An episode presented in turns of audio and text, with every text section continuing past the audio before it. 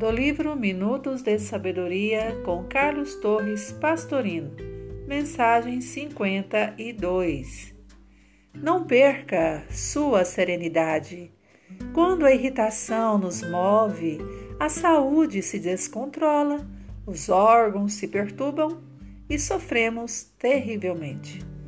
Se o amigo o traiu, se sua parenta inventou uma calúnia, se aquele a quem você ajudou cometeu uma injustiça, uma ingratidão, perdoe. São pessoas enfermas, tenha pena delas. Mas você, não perca sua serenidade, não dê a entender que foi atingido.